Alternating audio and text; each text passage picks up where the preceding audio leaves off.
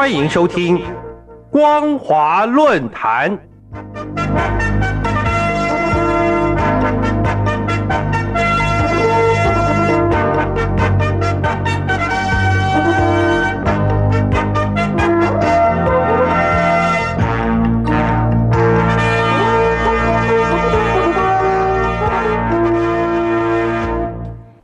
各位听众朋友，大家好，欢迎收听今天的光华论坛，我是兰玲。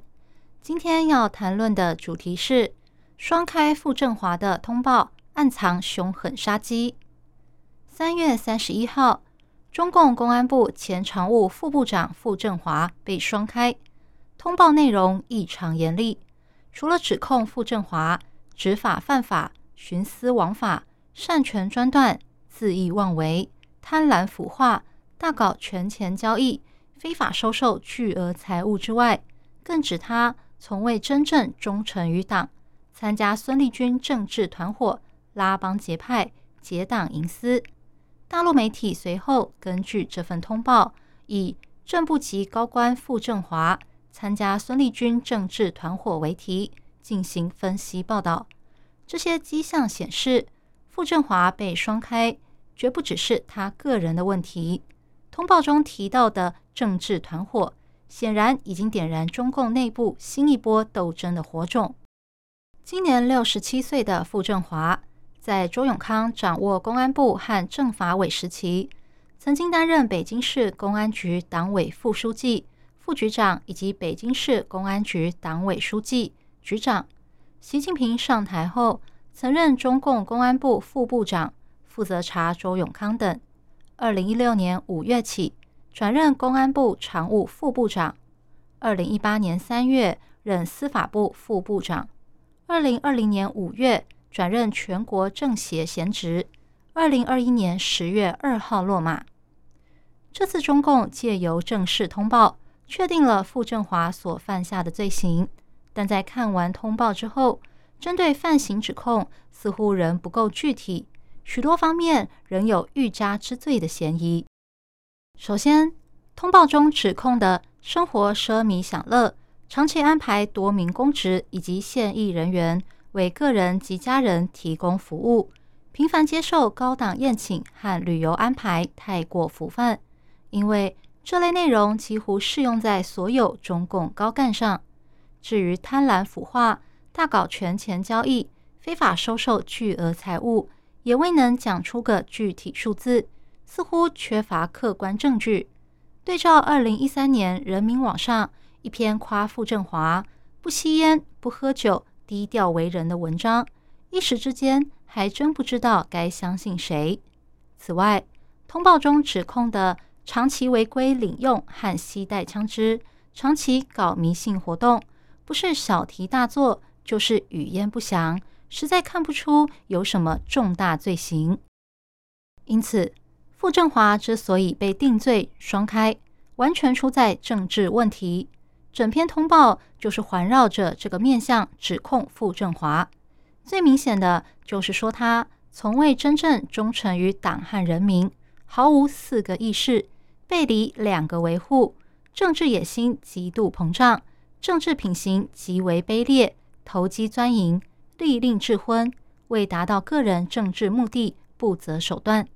但这些洋洋洒洒的指控都是政治语言，根本不是有根据的犯罪指控。这表示所谓从未真正忠于党，意思是傅政华从未真正忠于习近平。傅政华之所以落马，只因为他加入了反习近平阵营。这样说来，傅政华其实别无他罪。他的罪名只有一个，就是参加孙立军政治团伙，拉帮结派，结党营私。因此，官方在通报中才会说傅政华在重大问题上弄虚作假，欺瞒中央，危害党的集中统一，以及妄议党中央大政方针，长期结交多名政治骗子，造成恶劣影响。说起来，孙立军也不是个简单人物。这位前公安部副部长在二零二零年四月落马，当时官方通报中指他政治野心极度膨胀，成伙做事，控制要害部门。中纪委反腐片零容忍中，还指控江苏省前政法委书记王立科、上海市公安局前局长龚道安、重庆市公安局前局长邓辉林、山西省前公安厅长刘星云等人，都是孙立军的政治团伙。傅政华也出现在该片中。